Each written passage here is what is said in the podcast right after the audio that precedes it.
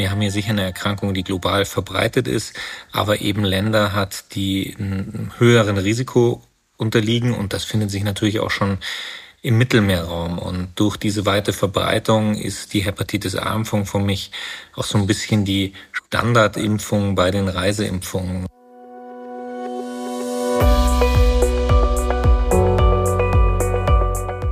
O-Ton Allgemeinmedizin. Der Podcast für alle, die sich für hausärztliche Themen interessieren. Diese Podcast-Episode wird ermöglicht durch GSK. Wir danken GSK für die Unterstützung der Produktion dieses Audioformats. Unsere Sponsoring-Partner haben keinen Einfluss auf die Inhalte. Willkommen zur zweiten Folge unseres kleinen Specials über Reiseschutzimpfungen. In der ersten Folge haben wir mit Sabine Schutzbach über ihre Hepatitis A-Infektion gesprochen, die sie sich, obwohl sehr bewusst und vorsichtig reisend, bei einem Auslandsaufenthalt zugezogen hat. Ein kurzer Moment der Unaufmerksamkeit und schon hatte sie aus einer nicht frisch geöffneten Flasche Wasser getrunken und sich infiziert. Um entspannter und sicherer reisen zu können, bieten sich natürlich Impfungen an. Die Hepatitis A-Schutzimpfung ist problemlos in den Praxen verfügbar, aber dennoch scheint das Bewusstsein für die möglichen Erkrankungen gar nicht so ausgeprägt. Ich kann ja aufpassen. Dabei muss man gar nicht so weit reisen, um in ein Land zu gelangen, für das die STIKO eine Impfempfehlung Hepatitis A gibt.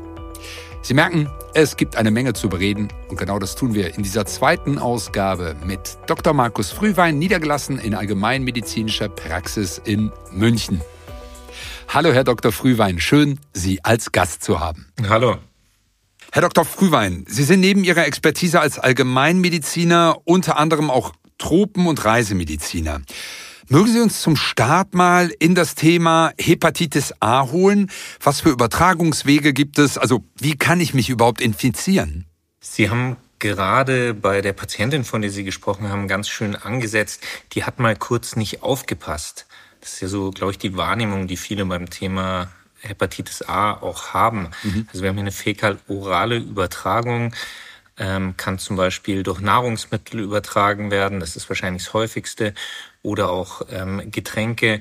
Ähm, kann auf der Toilette passieren, ähm, sexuelle Kontakte, aber sogar über ein Handtuch. Mhm. Liegt daran, dass das Virus auch auf Oberflächen relativ lange stabil ist und damit eine Übertragung auch nach mehreren Stunden einfach noch möglich ist. Und dieses nicht ganz aufgepasst trifft es insofern nicht, man kann sich da eigentlich nicht wirklich gut schützen, weil die Übertragungswege einfach sehr, sehr breit sind.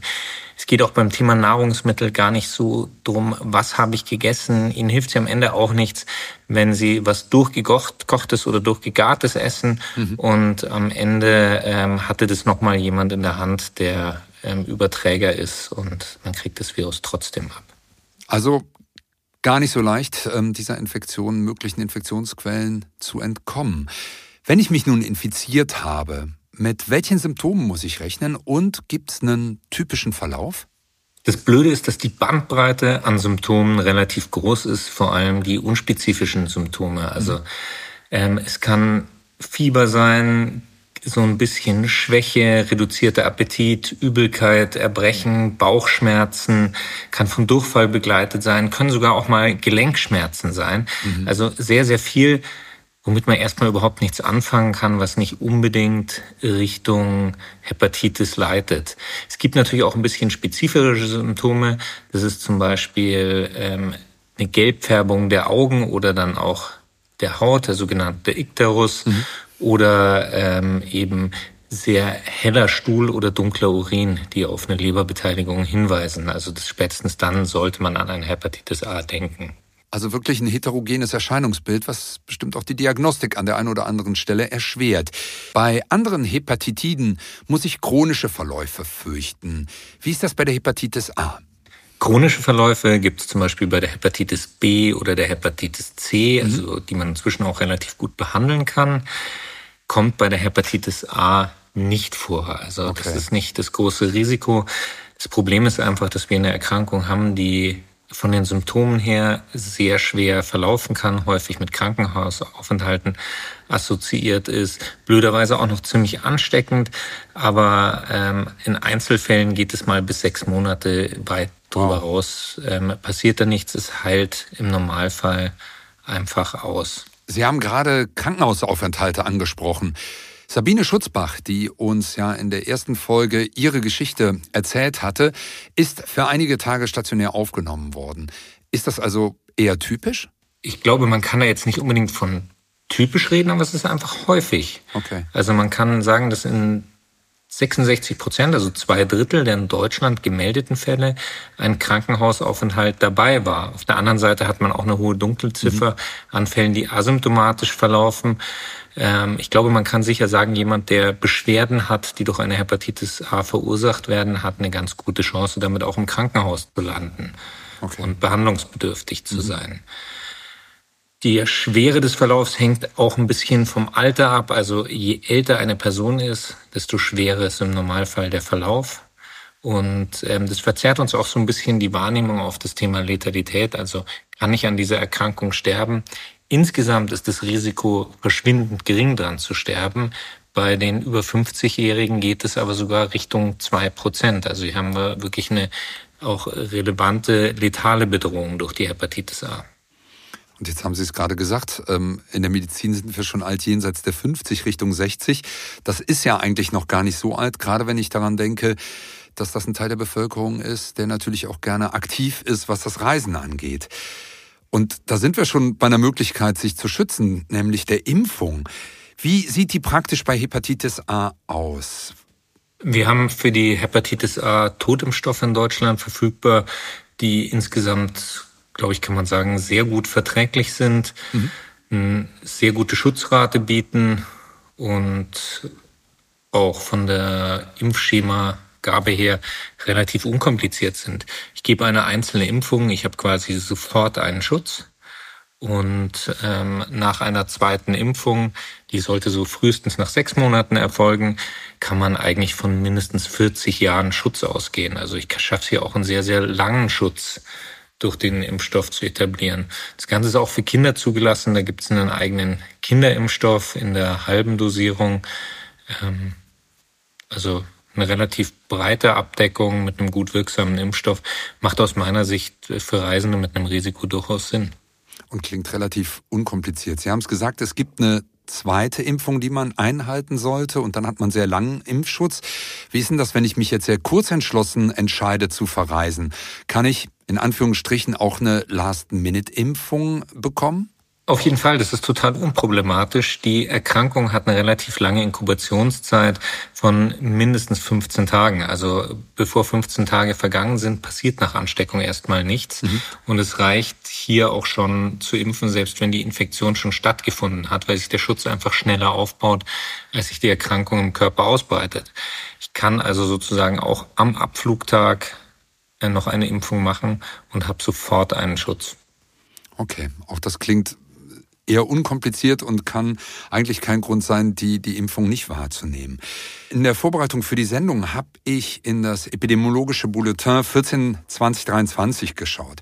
Und das RKI listet hier Länder auf, ähm, bei denen ich mich möglicherweise infizieren kann mit Hepatitis A und deshalb eine Impfung empfohlen wird. Ich muss sagen, ich war ein bisschen überrascht, weil da sind 20, also über 20 Länder dabei. Ich habe nachgezählt, von Albanien bis Zypern, die alle gar nicht jetzt so Fernreiseziele sind, sondern entweder in Europa oder nah an Europa liegen. Ähm, und da wird eben eine Impfung empfohlen. Also ich wäre tatsächlich nicht auf die Idee gekommen, wenn ich nach Kroatien fahre oder in die Türkei, dass hier eine Impfung zumindest angeraten wird und ich darüber nachdenken sollte.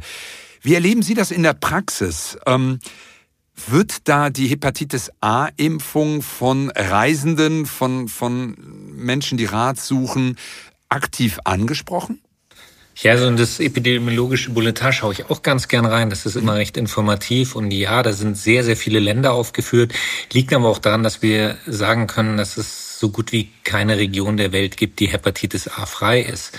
Auch bei den in Deutschland gemeldeten Hepatitis A-Erkrankungen findet ein großer Teil als Infektion in Deutschland statt. Also mhm. wir haben hier sicher eine Erkrankung, die global verbreitet ist, aber eben Länder hat, die einem höheren Risiko unterliegen und das findet sich natürlich auch schon im Mittelmeerraum. Und mhm. durch diese weite Verbreitung ist die Hepatitis A-Impfung für mich auch so ein bisschen die Standardimpfung bei den Reiseimpfungen. Das ist ein unkompliziertes Schema. Ich kriege einen sehr langen Schutz hin. Ich kann mich bei fäkal-oral übertragbaren Erkrankungen insgesamt durch Verhalten schlecht schützen. Mhm. Und ähm, damit macht es eigentlich für die meisten Leute Sinn. Und es ist eine Impfung, die natürlich auch häufig nachgefragt wird, weil es, glaube ich, vielen schon so ein bisschen im Bewusstsein gibt, Hepatitis gibt's. Die Unterscheidung A, B fällt manchen ein bisschen schwer, aber ähm, es gibt schon einiges an konkreten Nachfragen, auch weil viele die Impfung irgendwann in Jugend, Kindheit, jungen Erwachsenenalter schon mal in irgendeiner Form bekommen haben. Also bei uns wirklich Routine in der Praxis. Okay, also da ist die Neudeutsche Awareness schon vorhanden. Ich bleib noch mal beim Bulletin da stand noch ein weiterer Aspekt und das fand ich ähm, ganz, ganz spannend, wenn man das mal auf die Praxis bezieht. Nämlich die Reiseimpfberatungen bieten die Gelegenheit, den individuellen Impfstatus zu überprüfen, mögliche Impflücken zu schließen. Die gesundheitlichen Risiken für Reisende werden nicht allein durch das Reiseland bestimmt. Für eine individuelle Risikonutzenbewertung von Impfungen ist es unverzichtbar, auch die Anamnese der Reisenden und relevante Aspekte der Reise zu berücksichtigen. So steht das da jetzt niedergeschrieben. Klingt auf der anderen Seite aber auch schon relativ komplex, wenn ich mir jetzt die ähm, Taktungen in der Praxis anschaue, die Zeit, die man hat. Oder ist das gut zu realisieren? Wie erleben Sie das? Nee, es ist ja was, was wir bei einer, ich sage jetzt mal einfach guten Reiseberatung auch so umsetzen müssen. Mhm. Und wenn wir uns das, was Sie gerade vorgelesen haben, mal übersetzen, ähm, Gelegenheit, den individuellen Impfstatus zu prüfen, heißt, ich schaue in jeden Impfpass rein, muss ich sowieso machen.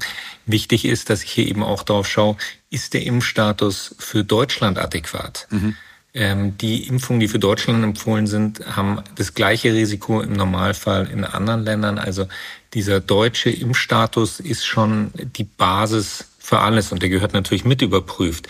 Und das ist jetzt eigentlich auch keine Zusatzaufgabe, weil das als Hausarzt, ähm, und wir sind primär natürlich auch eine Hausarztpraxis, ähm, ist es einfach Teil meines Jobs und sollte einfach stattfinden. Und das heißt eben auch die gesundheitlichen Risiken nicht alleine durch das Reiseland. Ähm, es geht auch darum, wie gesund ist der Patient, was hat er für Vorerkrankungen, was hat er in diesem Land vor. Das ist das, was später kommt mit individuelle Risikonutzenbewertung, Anamnese, relevante Aspekte der Reise. Ich muss mir die Person ja immer als Ganzes anschauen. Nicht nur in was für ein Gebiet fliegt er, was macht er da, ist er am Strand, ähm, ist der in einem ähm, Fünf-Sterne-Hotel? Ist der am Rumreisen? Wie ernährt er sich? Ist der eher risikofreudig und isst einfach mal alles, was er finden kann? ähm, es ist einfach eine ganz individuelle Geschichte, wie man eine gute Reiseberatung zusammenstellt. Und auf der Basis muss ich natürlich auch sagen, die und die Impfungen machen Sinn. Und Sie haben es gesagt, es gehört in die tägliche Praxis und sollte eigentlich ähm, nichts Besonderes sein. Gibt es sowas, weil Sie setzen sich viel mit dem Thema Impfen auseinander in Ihrer Praxis, ähm, was Sie Kolleginnen und Kollegen, die unsere Folge jetzt hören, gerne noch so mitgeben würden als in Anführungsstrichen Take-Home-Message? Was ist wichtig für Sie im Kontext Reiseimpfung, ähm, vielleicht auch im Fokus Hepatitis A?